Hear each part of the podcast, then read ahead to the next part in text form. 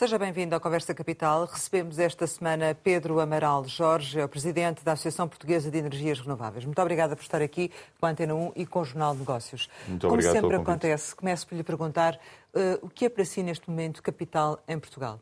Uh, ser capital em Portugal podemos ter sempre duas interpretações, não é? Portanto, eu vou fazer do ponto de vista inicialmente do capital enquanto uma fragilidade, aquilo que é capital ser tratado, e depois o que são os ativos referentes a isso. Portanto, o que eu entenderia que é capital neste momento é nós conseguirmos sair desta pandemia e ter efetivamente o país e a Europa num sentido de recuperação económica, por forma a que consigamos efetivamente retirar novamente a pobreza à quantidade de pessoas que sofreram com esta pandemia. Do ponto de vista de capital em termos de ativos, o que neste momento é capital em Portugal, dentro, obviamente, deste enquadramento da transição energética, que é o que me traz aqui hoje, é é exatamente a composição dos recursos endógenos que nós temos em feito portfólio, ou seja, Portugal, felizmente, é um país rico na era das energias renováveis, que é do ponto de vista de sol, de vento e de água. Um, é capital o impacto que esta transição energética pode ter na recuperação económica do país, à linha daquilo que foi destinado pela Comissão Europeia em termos dos financiamentos necessários para a recuperação através da transição energética, ou seja, com impactos muito representativos no crescimento do PIB, no aumento do emprego, no aumento da receita fiscal e tudo isto para recuperar quer o déficit fiscal, quer a redução da dívida pública. É também capital, do ponto de vista de um ativo importante, a qualidade que as pessoas têm em Portugal neste momento, do ponto de vista das suas formações técnicas e tecnológicas e específicas para levar a cabo esta transição energética da melhor forma e com os menores custos possíveis para os cidadãos e para os consumidores de eletricidade. E, obviamente, também é capital conseguirmos atingir as metas da descarbonização e poder atrair uh, todo um tecido empresarial e captação de investimento para levar a cabo isto da melhor forma, uma vez mais repito, quer para a cidadania portuguesa, quer para os consumidores são, de eletricidade. São efetivamente muitos objetivos. Eu perguntava-lhe desde já, enfim, qual é que é a avaliação que faz uh, da atuação deste governo, que, que agora termina, terminou funções, precisamente no âmbito da implementação desse, desse desenvolvimento das energias renováveis. Eh, eu acho que o Governo trabalhou em muitas coisas positivas no sentido de criar o enquadramento legal para que a transição energética possa começar a avançar. Nós tínhamos algumas adaptações que tínhamos que fazer relativamente à transposição de diretivas que foram feitas neste novo diploma ehm, que foi promulgado pelo Sr. Presidente da República esta semana ainda, que no fundo é um novo decreto-lei para o setor elétrico que é a, a, a, compilação de uma quantidade de peças legislativas dispersas e inclui também a transposição de duas diretivas importantes, a do mercado interno de energia elétrico europeu e a das renováveis, já com algumas das mensagens relativamente ao novo pacote da Comissão Europeia, que é o Fit for 55. E também criou uh, um enquadramento legislativo importante para a atribuição de títulos de reserva de capacidade, ou seja, a possibilidade das empresas se ligarem à rede para vender eletricidade eh, com a modalidade dos leilões, clarificou um conjunto de coisas. Obviamente, há muito trabalho a fazer ainda, e uma das coisas que o Governo não fez e que deveria ter feito foi o reforço, através do Ministério das Finanças, daquilo que seriam as verbas necessárias às instituições que estão afetas aos processos de licenciamento destes centros eletroprodutores, eh, nomeadamente o reforço de direções gerais, como a Direção-Geral de Energia, que precisa de se modernizar para conseguir uh, abarcar este novo desafio, porque nós vamos duplicar a capacidade instalada face àquela que já temos nos próximos nove anos, incluindo potência renovável e também potência renovável para a produção de hidrogênio verde. E, portanto, acho que houve, do ponto de vista do Ministério da Tutela, um conjunto de objetivos que foram bem alcançados. Obviamente, houve falhas no caminho. Do ponto de vista do Ministério das Finanças, acho que se deveria ter pensado que era necessário dotar quer a Agência Portuguesa do Ambiente, quer a Direção-Geral de Energia, aos municípios e as CCDRs, com competências para que estes processos de licenciamento possam acontecer, porque sem isto estar, e cumprindo, obviamente, integralmente a lei do ponto de vista ambiental e da preservação dos ecossistemas e da biodiversidade, mas que consigamos acelerar este processo de licenciamento, senão pomos em risco as metas que nos comprometemos vinculativamente para 2030 com a Comissão Europeia. E já lhe vamos pedir para falar um bocadinho mais sobre essa questão dos, dos licenciamentos, que efetivamente é um, é um problema que preocupa o setor. Mas eh, ainda relativamente ao Ministério das Finanças e àquilo que foi o Orçamento do Estado para 2021, eh, na altura a Associação diz que, disse que, que aquele orçamento não definia eh, efetivamente estratégias nem prazos para a transição energética, portanto que sabia há pouco, no fundo, e que também do ponto de vista da, da das alterações fiscais que não introduzia alterações fiscais. Não. Esse é um problema também do, para, para vocês? Há aqui uma, uma questão que é importante nós clarificarmos. Quando nós nos estamos a referir a esta transição energética, esta transição energética vai ser toda feita, eu diria 98%, com dinheiro do setor privado. Isto é investimento do setor privado, não é investimento do setor público. No entanto, compete ao Governo criar as condições para que estes projetos se possam desenrolar com duas vertentes muito importantes.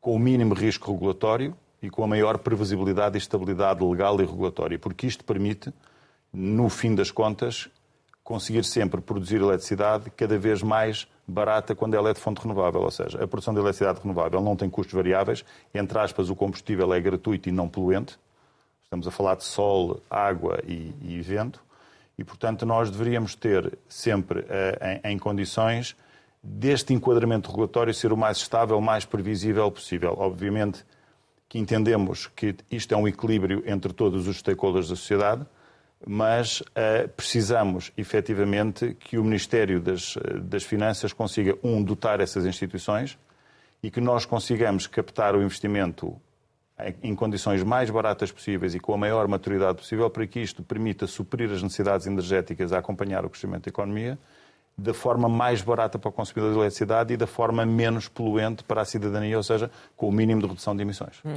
Mas relativamente à, à questão da, da, carga fiscal, ainda não, não, não A carga fiscal, o pouco, que nós mas... fizemos, eh, nós fizemos um estudo com a Deloitte a perceber que esta transição precisa de um incentivo em que a fiscalidade tem que estar no sítio certo. A fiscalidade não pode estar a penalizar a transição energética para as renováveis. E agora já estou a pensar num bocadinho do que será o próximo governo e o próximo orçamento, não é? O, o que nós achamos que seria relevante era termos quer incentivos fiscais a esta mudança dos consumos energéticos, ou seja, passar tudo o que é de base fóssil para base de eletrificação, porque nós tendemos a aumentar a incorporação de renovável em mais de 80% até 2030, e, portanto, a eletrificação é o primeiro passo para a descarbonização, porque a nossa matriz de produção tende a ser 80% a 100% renovável, 80% em 2030. O que é que seria um incentivo, por exemplo? Estamos a falar de incentivos à utilização de equipamentos, sei lá, transferir eh, o consumo de gás natural de caldeiras para uh, acumuladores elétricos, bombas de calor, mobilidade elétrica, ou seja, todo este incentivo ao consumo de eletrificação precisa de estar em linha a apoiar não só as empresas, mas apoiar os consumidores. Vou-lhe dar um exemplo concreto. Eu hoje posso comprar um carro em leasing, não é? Mas eu não consigo comprar um equipamento fotovoltaico ou de outra tecnologia qualquer para autoconsumo em casa em leasing, porque o setor financeiro não tem esses produtos. E não tem esses produtos porque eles não estão regulamentados e legislados para que isso possa acontecer. Não há valores residuais, ou seja, não há regras de tratamento disto do ponto de vista financeiro. E, portanto, a, fiscalidade tem que incentivar a intensificação da eletrificação, sendo que do lado dos produtores de eletricidade e do lado do governo, a transferência de tudo são consumos fósseis para consumos renováveis está a ser feito e a produção também com base fóssil para produção renovável também está a ser feito. Obviamente vamos ter que viver com o gás natural pelo menos mais 10 anos, porque é, é incontornável que para uma pequena percentagem da produção de eletricidade precisemos de recorrer às centrais de ciclo combinado a gás natural.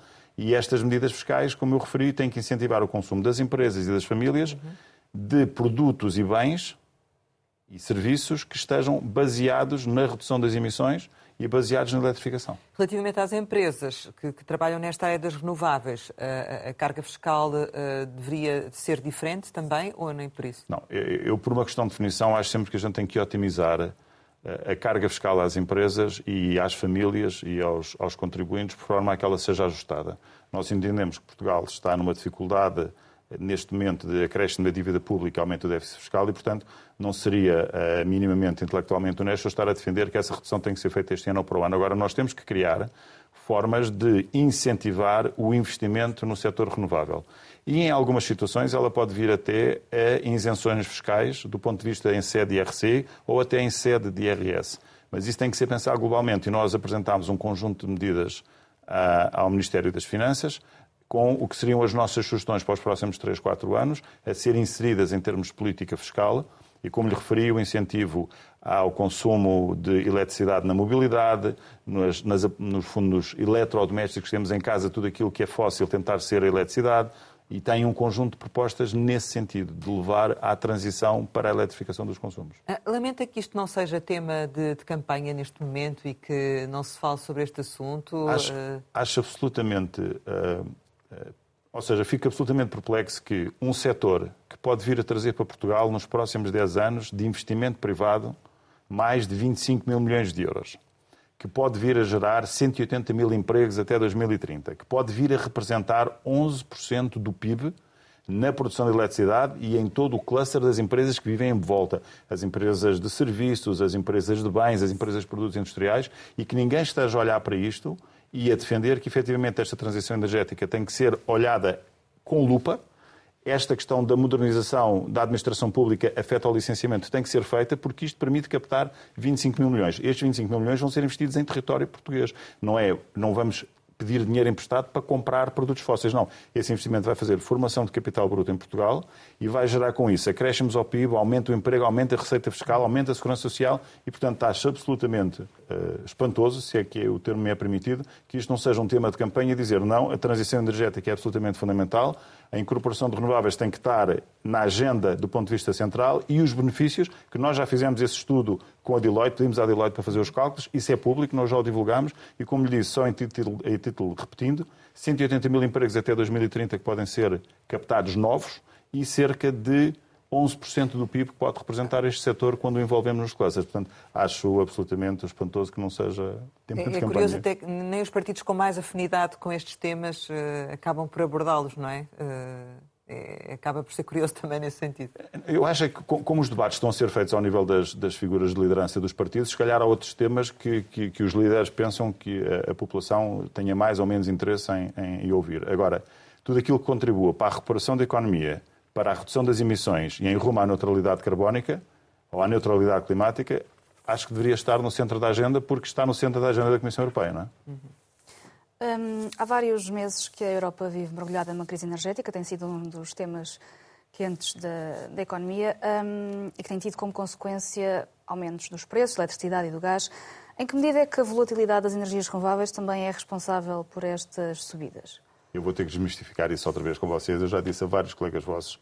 Esse nexo de causalidade que é, são as renováveis que provocam o aumento do preço da eletricidade é exatamente o contrário. Mas é isso que o Governo tem vendido, ou não é? Não. não? Quem tem vendido isto é, é um conjunto de pessoas da sociedade que continua a defender os fósseis uh, e, portanto, e continua a defender soluções como o nuclear que não fazem qualquer sentido para Portugal.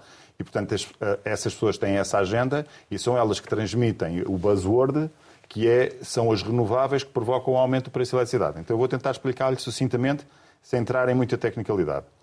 Quanto mais renovável eu tiver num sistema do ponto de vista de eletricidade, mais barata é a eletricidade. A eletricidade é vendida em dois tipos de mercados, em mercados organizados uh, bilaterais e multilaterais, e é vendida num mercado spot ibérico. Isto é uma regra da Comissão Europeia ou da União Europeia, definida através da Direção-Geral da Competitividade e da Concorrência. E, portanto, ela permite reduzir o preço da eletricidade por três efeitos fundamentais. O primeiro é, como não tem custos variáveis, no mercado spot é a que oferece a preços mais baratos e, portanto, permite reduzir o preço médio da eletricidade a cada hora. A segunda é, a eletricidade renovável não precisa de comprar licenças de emissão e hoje as licenças de emissão estão a cerca de 80 euros por tonelada, que é, têm que ser incorporadas no preço da produção de eletricidade, quer com carvão, quer com gás natural, que no caso as renováveis não, não têm. E depois também permite a redução na balança comercial de importação de combustíveis, porque o combustível para as renováveis é gratuito e não poluente. Ar, sol e água. E, portanto, não há qualquer correlação entre o aumento do preço da eletricidade e o aumento das renováveis. Sim, mas uma das questões é o facto de estarmos dependentes de fontes de energia que ainda não são suficientes para dar uh, resposta às necessidades do sistema. Acabou de dizer, durante, durante 10 anos, os próximos 10 anos, vamos Sim. continuar a ter que ir buscar gás. O gás é que está, o preço do gás está a aumentar, é preciso ir buscar gás para responder às necessidades do sistema. A minha questão é, é um pouco por aí. Sim, mas Estamos... aí a causa é quem está a aumentar, quem está a provocar o preço do aumento da eletricidade é exatamente o gás natural e que é necessário para responder é ao sistema seja, porque as renováveis não são suficientes. Não, mas as renováveis não são suficientes por culpa, por culpa não dos produtores de eletricidade, mas por culpa de todo este enquadramento que andámos anos a dizer que as renováveis eram caras, Uh, geravam sobrecusto ao consumidor. Neste momento posso lhe assegurar Isso que não é verdade. Não é verdade. Neste momento, mas nos últimos anos, houve de facto um sobrecusto. Não, porque as contas por foram sempre feitas no sobrecusto entre a diferença do preço de mercado e o preço que era pago a preço fixo aos produtores de eletricidade. E tinha que se incorporar nesse cálculo a não compra de emissões de CO2 e a não compra de combustíveis fósseis, que nunca é feito, porque não compete à ERS fazer esse cálculo. Mas na formação do preço, a ordem de mérito, a não compra de licenças de emissão e a não compra de combustíveis tem que ser incorporada no ganho. Nós também fizemos esse cálculo. E se não tivéssemos renovável no sistema, teríamos que pagar pela eletricidade cerca de mais 30% por megawatt-hora. Portanto, as renováveis já contribuíram efetivamente para Nos últimos baixar o 10 preço. anos tem uma contribuição de redução de custos de eletricidade para o consumidor de eletricidade de cerca de 6 mil milhões de euros. Mas em relação a este sobrecusto que, que, que aconteceu nos últimos anos, que neste, este ano vai ser um sobreganho, o que é que nos garante que não vai voltar a haver um sobrecusto? Bom, nada garante, porque se eu soubesse essa resposta, eu neste momento provavelmente estaria rico, porque eu sabia como é que iria evoluir o preço do gás natural nos próximos 10 anos e como é que se iria comportar todo o sistema energético europeu e mundial. Mas o Ministro do Ambiente disse que o preço este ano de eletricidade que ia baixar. Claro que vai, porquê? Porque o que nós estamos a fazer é, como nós temos três componentes na tarifa de eletricidade ao consumidor final, um é a componente de energia, a outra é a componente das redes e a outra é a componente dos custos económicos de interesse geral, os chamados CIEGs. Todos os anos os CIEGs tinham um valor de acréscimo à tarifa porque eu tinha que pagar uma diferença entre o preço do mercado spot e aquilo que era pago aos produtores, não incorporando o desconto provocado pela não compra de licenças de emissão, pelo efeito da ordem de mérito e pela não importação de combustíveis fósseis. O que vai acontecer este ano é como o preço de eletricidade eh, a que os eletroprodutores estão a vender está em cerca de 90 euros por megawatt-hora e o mercado está acima dos 250, por cada megawatt-hora de eletricidade que é vendida pelos produtores ao comercializador do último recurso, o comercializador do último recurso ora, compra aos produtores, vamos simplificar, a 90, vende a 250, eu tenho 160 euros por megawatt-hora que eu estou a poupar para o sistema elétrico nacional. E essa poupança que tem vindo a acontecer nos últimos nove meses está a beneficiar integralmente os consumidores de eletricidade, reduzindo a tarifa de uso do sistema. Mas até há um ano, até há nove meses, o preço no mercado estava nos, entre os 30 e os 50, portanto Não, havia... entre os 30 e os 50 nunca teve. Nós tivemos o efeito pandémico que trouxe em alguns meses o preço para baixo porque houve uma contração total da economia. Nós tivemos sempre preço acima dos 55. Aliás, os relatórios da ERS têm definido sempre esse preço na casa dos 55 euros e, e tendentes a aumentarem. Hum, mas esse, como eu lhe disse, esse sobrecusto nunca foi devidamente explicado aos consumidores de eletricidade porque esse sobrecusto é calculado única e exclusivamente com base na comparação dos preços, mas o efeito de redução de importações, de compra de licenças de emissão e do preço no mercado spot nunca é contabilizado. é? Mas se o mercado voltar ao normal, aos preços considerados normais, essa situação vai novamente inverter-se. Eu tenho muita dificuldade em definir normal. Eu vou explicar porquê. Porque nós vamos ter um aumento de incorporação de instalação de capacidade renovável até 2030 na Europa toda.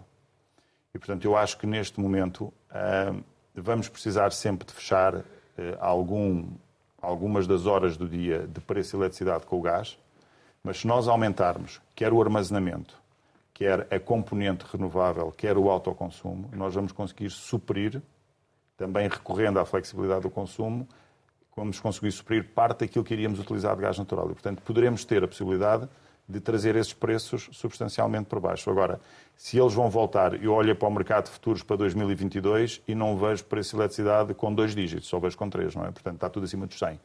Portanto, nós vamos ter 2022 outro ano de ganhos. Tivemos nove meses de 2021 ganhos para o consumidor de eletricidade provocado pelas renováveis e em 2022, pelo que eu olho para o mercado de futuros, obviamente pode mudar, isto são sempre previsões, vamos ter outro ganho e provavelmente em 23 também. Se vamos voltar a ter preços de eletricidade lá atrás, eh, não sei, porque vai depender muito como é que este, este enquadramento geopolítico da utilização do gás para a produção de eletricidade entre a Rússia e a Europa vai acabar por ter um desfecho, não é? Portanto, por via da componente de eletricidade, é provável que venha a haver novos aumentos dos preços no Eu não acho que vai haver aumentos dos preços de eletricidade para o consumidor. O que eu estou a dizer é que vai haver aumento do preço da componente de energia na tarifa de eletricidade. Mas como há uma compensação pelos produtores de eletricidade da tarifa fixa que reduz os CIEGs, a tarifa final ao cliente não vai ter o impacto de aumento que poderá ter nos países europeus, como nomeadamente aqui em Espanha. Não é? Mas esta, acha que esta crise expôs de alguma forma a fragilidade da Europa no que toca ainda à dependência de, de combustíveis fósseis?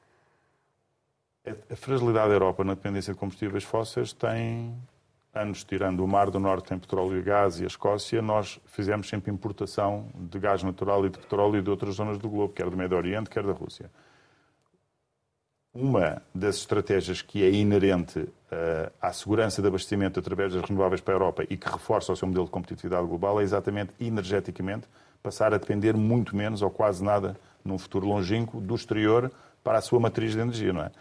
A grande vantagem das renováveis é que elas não estão sujeitas a, nem à flutuação de preço do mercado de commodities, nem estão sujeitas a impactos geopolíticos muito longe da Europa, que acaba por impactar esse bem de consumo, que sejam combustíveis fósseis, petróleo ou gás. Quanto mais aumentarmos a, a base instalada de capacidade renovável para a produção de eletricidade e para a produção de hidrogênio verde também na Europa, menos dependentes vamos estar em termos do, da cidadania europeia da volatilidade de preços de petróleo e gás. E, portanto, nós vamos aumentando a certeza de que vamos ter preços controlados, fixos e previsíveis de energia na Europa, que é uma coisa que não acontece desde, sei lá, há 100 anos, não é? Portanto, porque os mercados acompanham a volatilidade de preço e a Europa contribui para o preço de petróleo e gás, mas de uma forma pouco significativa a nível global, não é? E os mercados são fechados a nível global.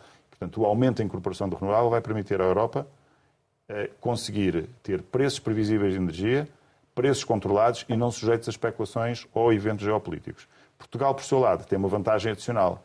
Como nós temos uma complementariedade de portfólio de recursos, ou seja, entre o que temos de sol, de vento e de água, eles são mutuamente complementares, ou seja, quando não há chuva, há muito sol e há vento, quando não há sol, há muita chuva e há vento, nós, entre a hídrica, a solar e a eólica, vamos conseguindo compensar. Quando implementarmos aquilo que é necessário do ponto de vista do armazenamento, quer em baterias, quer com hidrogênio verde e com o recurso às barragens de bombagem, nomeadamente o Alto Tâmega, eh, que a Iberdrola está a concluir, nós vamos ter uma matriz de produção em Portugal que irá conseguir suprir grande parte do consumo sem mesmo ter que recorrer a gás natural. Agora, Portugal não tem um mercado único de eletricidade. Está inserido no mercado ibérico e a breve prazo estará inserido no mercado europeu. E, portanto, o fecho do preço não depende apenas da produção. Mas há formas como por exemplo utilizar aqui um anglicismo, market makers, de conseguir reduzir os preços de eletricidade aos consumidores em Portugal, fugindo ao mercado spot e arranjando outras formas de contratação. Obviamente precisamos de um enquadramento legal para isso, mas o recurso renovável temos e os baixos custos de eletricidade que é possível alcançar também o temos. Essas alterações que, que referia que vão permitir, já no contexto do mercado europeu, eh, uma eventual redução de, do preço da eletricidade em Portugal e que obrigam uma alteração legislativa, é coisa para se fazer desde já ou é preciso. Não, acho que é uma coisa que está ao alcance fazer no próximo governo que seja eleito, que é arranjar formas de contratação bilateral e multilateral e utilizar apenas o mercado spot para suprir aquilo que as previsões não permitem captar. Eu posso precisar de um momento para o outro, ou porque tenho uma encomenda de uma empresa adicional e não contratei essa energia, tenho que ir ao spot comprar aquela percentagem, mas a grande base é fazer-se contratos de previsibilidade de fornecimento de eletricidade, ou neste caso de hidrogênio verde, que é uma forma de eletrificação indireta, e conseguir ter preços a longo prazo previsíveis. Se efetivamente eu não tenho no meu contrato uma quantidade de energia adicional e pontualmente tenho que ir ao spot comprar ou outro comercializador, isso é o mercado a funcionar. Agora, a expectativa é, quanto mais renovável eu incorporar no sistema e mais sistemas de armazenamento, conjuntamente com autoconsumo e flexibilidade da procura, ou flexibilidade do consumo, eu já lhe vou dar um exemplo do que isso significa, mais baratos vão ser os custos de produção de eletricidade. Eu, há, um, há uns dois anos, vi um, um senhor que era, na altura, o, o diretor-geral do World Energy Council, a dizer que eles, na Alemanha, tinham uma forma muito, muito interessante de poder utilizar a flexibilidade do consumo, que é se a produção naquele momento, porque estamos com base renovável, tem uma volatilidade que não permite encaixar no consumo, e ele dizia, então, se eu tiver uh, contadores inteligentes, eu desligo 40 milhões de frigoríficos durante 3 minutos e eu reduzo a procura naquele instante e quando tiver o recurso equilibro outra vez o, o, consumo com a produção. E são estas quatro ferramentas que a gente tem que ter em cima da mesa porque estas são aquelas que a tecnologia tem que apostar e é por onde os fundos têm que ser canalizados. É a incorporação de renováveis nos insumos energéticos, seja eletricidade ou eletricidade indireta, como é o hidrogênio verde. Mas não está a dizer aos portugueses que lhes vai cortar o frigorífico durante 3 minutos, é, ou está? Não, eu acho, que, eu acho que nenhum dos portugueses iria. Para já, não somos nós que poderíamos fazer isso, isso tem que ser o gestor global do sistema a fazer, e isso teria que ser contratualizado, e os portugueses teriam que ser absolutamente informados e remunerados para isso. Porque os mercados de flexibilidade da procura implicam que, se eu permitir ao sistema não consumir eletricidade durante um momento, que seja remunerado por isso também, não é? Hum.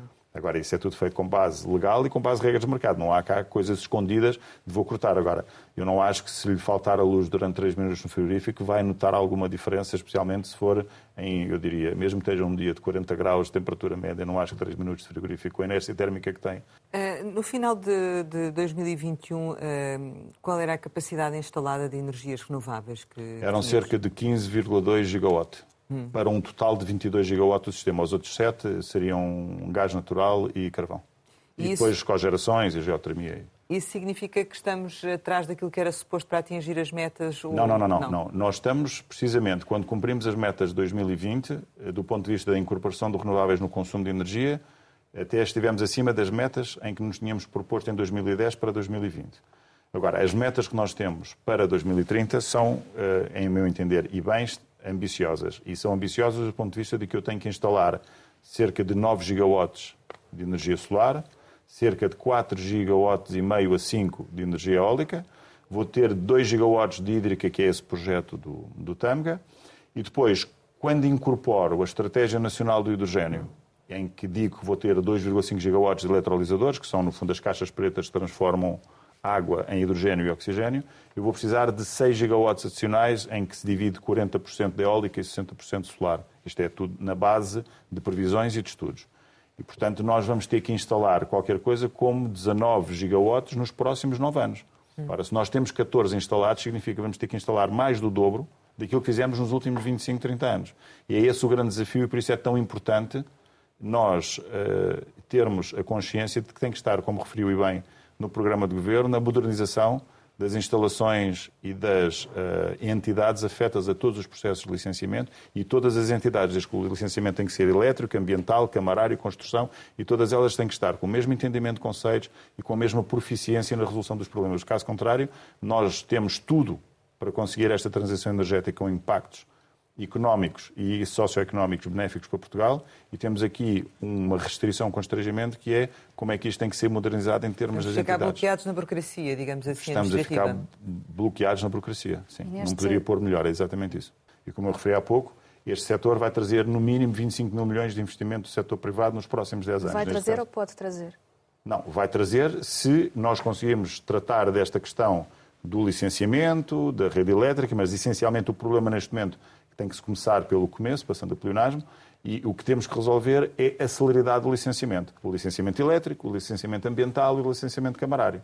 E não podemos ter municípios a criar regulamentos contra as renováveis. Isso não faz qualquer sentido. Primeiro, porque não é competência dos municípios criar impostos e taxas. E depois, porque é completamente contra aquilo que é o desígnio da, da União Europeia em termos da neutralidade climática. Mas isso está a acontecer? Está. Há municípios, não quero estar a referir o nome aqui por delicadeza, mas há municípios neste país que criaram regulamentos a impedir a instalação de, de, de sistemas de produção de eletricidade renovável nos seus municípios. Isso não faz qualquer sentido, não é? Por questões ambientais? Nem sei se é por questões ambientais, se é por questões financeiras, se é por questões de entendimento. As questões eu não as consigo uh, explicar. Agora, o facto é que há, e é público, regulamentos municipais a impedir a instalação de, de centrais, neste caso fotovoltaicas.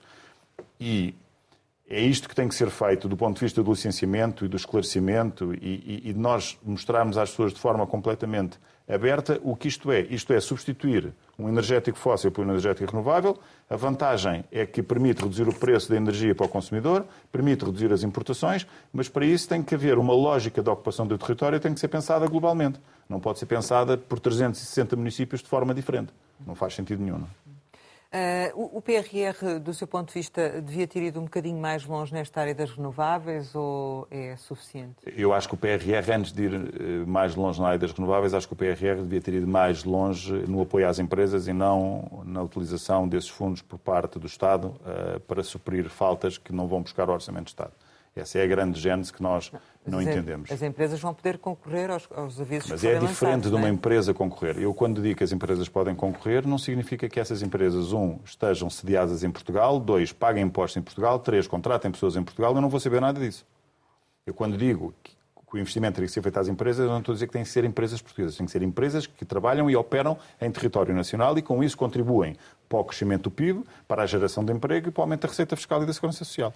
Era isso que eu defendia. Certo. E isso não aconteceu.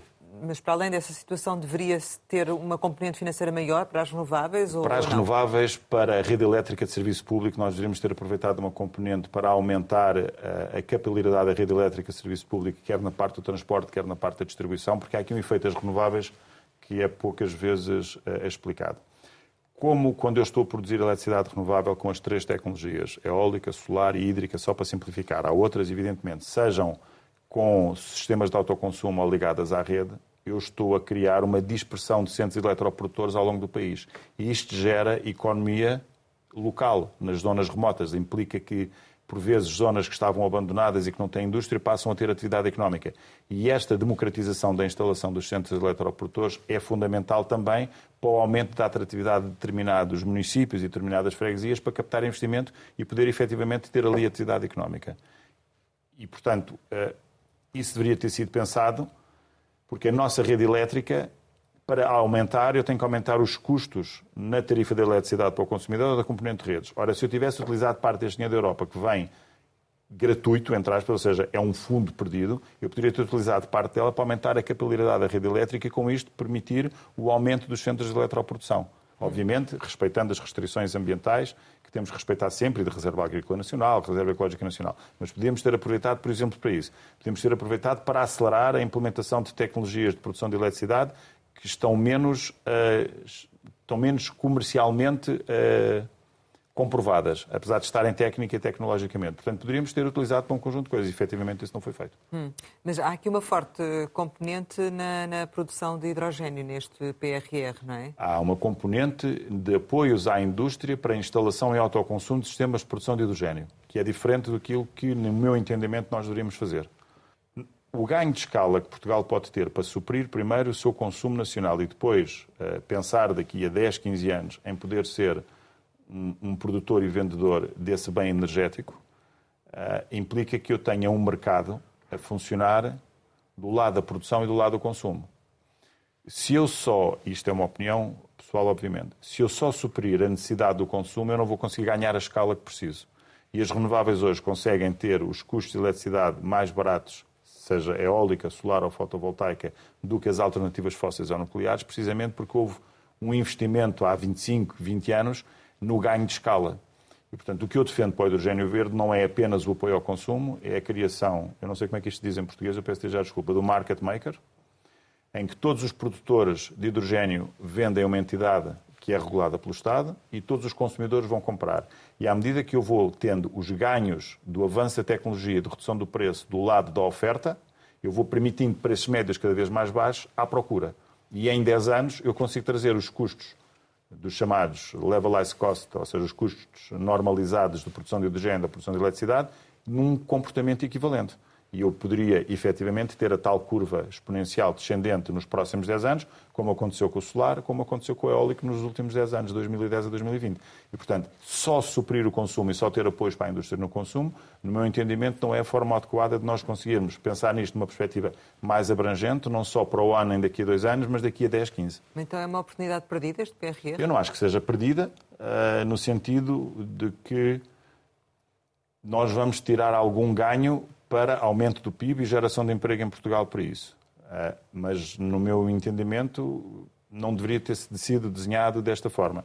O aprovisionamento poderia ter sido também uma das áreas aqui a incluir, eh, que é, que é fundamental? Acho que claramente poderíamos ter dado uma, um conjunto de dotações orçamentais, quer para a produção de hidrogênio do lado da produção, quer também para sistemas de armazenamento de eletricidade ao, ao, ao sistema eletroprodutor nacional de base renovável. Acho que claramente poderia ter sido feito. Para além das redes, essa componente também. Em relação ao hidrogênio verde propriamente dito, uh, Portugal pode vir a afirmar-se como uma potência neste domínio na Europa, por exemplo? Eu acho que Portugal pode vir a, a apresentar-se. Uma potência não, quer dizer, até poderia ser uma potência, mas temos aqui um efeito de escala, não é? O que nós temos uh, efetivamente relevante e que nos torna competitivos na produção de hidrogênio verde são essencialmente dois fatores. Um é a qualidade do recurso renovável que nós temos, como eu referi há pouco, no efeito portfólio. Ou seja, como eu tenho sempre ao solar e vento, ao chuva e vento, eu acabo sempre por conseguir ter uma matriz de renovável muito importante. E, portanto, o hidrogênio verde só faz sentido, uh, e não faz sentido o outro, e para ser verde, a eletricidade que eu uso para a sua obtenção tem que ser de fonte renovável. Nós ainda temos um desafio uh, europeu que é que sistema de armazenamento de hidrogênio é que vamos utilizar, se é um sistema mecânico de compressão de hidrogênio, se é um sistema químico de armazenamento em amónia ou amoníaco, ou seja, há, várias soluções que têm que ser pensadas e têm que chegar a um, a um standard.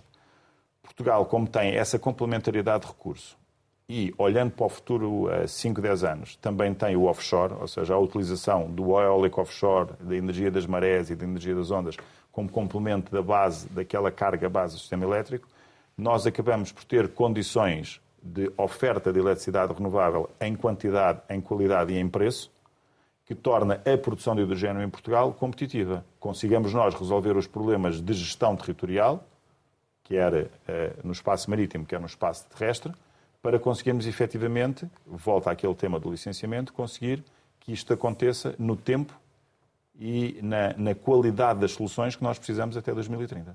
E, portanto, continuo a acreditar que isso é possível. Mas faça todo o investimento que, é, que vai ser necessário fazer, tendo em conta que é uma tecnologia em fase embrionária, pelo menos em, certas, eh, em certa medida, corremos o risco de, de vir a ter um, um novo setor baseado em subsídios, eh, tal como aconteceu Não, com as é eólicas, tarifas garantidas, rendas Não, era isso que eu estava a referir. A lógica do market maker é precisamente para fugirmos a essa questão das tarifas garantidas porque não, não, isto não é um tema de tarifas garantidas, isto é um tema, é um bocadinho diferente. As tarifas garantidas foram definidas, isto foi definido ao nível da Comissão Europeia, porque elas permitiam, um, vou utilizar aqui um jargão que não existe o termo em português, a bancabilidade dos projetos. E a bancabilidade significa que aquele projeto está em condições de ter investimento e poder utilizar a dívida para ser executado. Esta nova vertente das renováveis, que é o hidrogênio verde, vai passar pelo mesmo caminho. Agora, há, há, há, um mito que a gente precisa de, de, de clarificar. Primeiro, a eletrólise de água tem 200 anos enquanto tecnologia. A eletricidade renovável está mais comprovada e a utilização de água para produzir, uh, ou seja, para ser uh, feito o processo de eletrólise, também já existe há, há muitas décadas. Não há nada de inovador nesta tecnologia. O que não existe é a escalabilidade comercial destes produtos no mercado. Ou seja, estes produtos são feitos como se fossem projetos de engenharia e têm que passar a ser feitos como se fosse a indústria automóvel. Ou seja, eu preciso de ganhar economias de escala e de entrar no conceito de industrialização da produção. Quando isso acontecer, os custos de construção destes equipamentos vão cair dramaticamente. E, portanto, quando caírem, tudo contribui para a redução do preço de venda do hidrogênio ao consumidor final. Portanto, não, não vejo que nós venhamos a trazer nem o problema de subsídios, nem de sobrecusto para os consumidores, desde que utilizemos este modelo de market maker, que vai fazer durante 10 anos o ganho das economias de escala e da redução dos preços do lado da oferta e permitir ao lado da procura ter daqui para a frente continuamente preços cada vez mais baixos do género verde. Agora, se não houver um mecanismo de estabilidade de preço ou de garantia, ninguém vai investir num ativo para produzir hidrogênio que daqui a quatro anos vai estar ocioso não é? ou desatualizado. Portanto, isto tem que ser um somatório à medida que a tecnologia vai evoluindo e tem que se olhar para isto como um todo. E o somatório do todo, em 2030, dos 2,5 gigawatts, vai ter o preço ótimo do hidrogênio verde para o consumidor final, seja ele industrial, comercial ou doméstico. Quais são as expectativas que o setor tem para 2022? É que consigamos começar a regulamentar aquilo que é o novo decreto-lei do Sistema Elétrico Nacional, que tem um conjunto de coisas que precisam de regulamento, e que qualquer formação política que venha a ganhar as eleições e constituir governo olhe para esta questão do licenciamento e da rede elétrica de forma a pensar que isto é um bem para o país no desenvolvimento da economia em direção à neutralidade climática, sempre no sentido da descarbonização, com a vantagem de vir continuamente a oferecer preços de energia, seja eletricidade direta ou indireta, cada vez mais baixos e cada vez mais competitivos. E com isto, nós podemos atrair investimento estrangeiro não só para o setor, mas também para um conjunto de indústrias que vão precisar de consumir energia e que, se Portugal for um país em que essa energia for barata e esteja disponível, vai ter prioridade na atração desse investimento. E a previsão de, de investimento, ou seja, enfim, que, que avanço é que poderemos dar nas diferentes áreas das, das renováveis este ano, do vosso ponto de vista? Uh, do nosso ponto de vista, vai depender muito de que leilões é que vão ser feitos, porque uh, os processos de ligação à rede elétrica estão cada vez mais difíceis porque a rede está esgotada, por isso é que eu referi há pouco o PRR devia ter investido em um aumento da capilaridade da rede elétrica de serviço público. E, portanto, nós não temos ainda montantes de investimentos uh, configurados. Teríamos, idealmente, que começar a investir alguma coisa no setor eólico e continuar este investimento no setor fotovoltaico. Agora é preciso perceber o que é que o que é que vai sair de solução governativa para isto poder acontecer ou não. É muito prematuro para podermos estar a, a, a avançar números. Agora, este investimento todo na transição energética do lado das renováveis não vai ser feito com dinheiro público, nem com dinheiro dos contribuintes, vai ser feito com dinheiro do setor privado. Temos é que criar as condições de aumentar a atratividade para este dinheiro vir para cá, através de estabilidade regulatória, objetivos muito claros e definidos, enquadramento legal estável e temos que resolver, eu pareço um disco riscado, o problema do licenciamento. Há outros problemas para resolver, mas não adianta pensar em começar a resolver os outros sem resolver este primeiro. O licenciamento elétrico, o licenciamento ambiental, o licenciamento camarário, tudo isto tem que ser resolvido de uma forma harmónica, transversal e, e, e no fundo, para todos os municípios em Portugal de forma metodologicamente equivalente e igual, porque caso contrário nós não vamos conseguir resolver este problema e aí sim, chegamos a 2030, não fizemos o que poderíamos ter feito e é uma grande oportunidade perdida. Não só o PRR, eu até acho mais que não, não conseguir implementar a transição energética na sua totalidade em linha com o roteiro da neutralidade climática ou carbónica, com o Plano Nacional de Energia e Clima e com a Estratégia Nacional de Hidrogênio, são uma oportunidade perdida mais importante e de maior impacto do que seria só a execução do PRR. Mas corremos o risco de chegar a 2030 e não conseguir cumprir as metas? Corremos esse risco se não resolvermos vários problemas, dos quais, repito, o primeiro que temos que começar a resolver é este, do licenciamento. Chegamos ao final e, como habitualmente costumamos lançar algumas palavras para uma resposta rápida. A primeira é EDP. Inovação. Carvão. Proibitivo. Marcelo Rebelo de Sousa. Uh, conciliador. TAP. Evitável. João Rendeiro. Vergonhoso. Família. Importantíssimo. Amigo. Amigo, estabilidade. Ambição. Na conta e medida certas para alcançar objetivos, seja a nível pessoal ou a nível profissional. Sonho. Paz de espírito e discernimento. Portugal. Um país com uma oportunidade à frente. Pedro Amaral Jorge, muito obrigada por ter Obrigado estado aqui com, com a Antena 1 e com o Jornal de Negócios. Pode rever este Conversa Capital com o Presidente da Associação Portuguesa de Energias Renováveis em www.rtp.pt. Conversa Capital regressa em fevereiro. Fazemos agora o interregno para acompanhamento da campanha eleitoral para as eleições legislativas. Espero por si, então, nessa altura.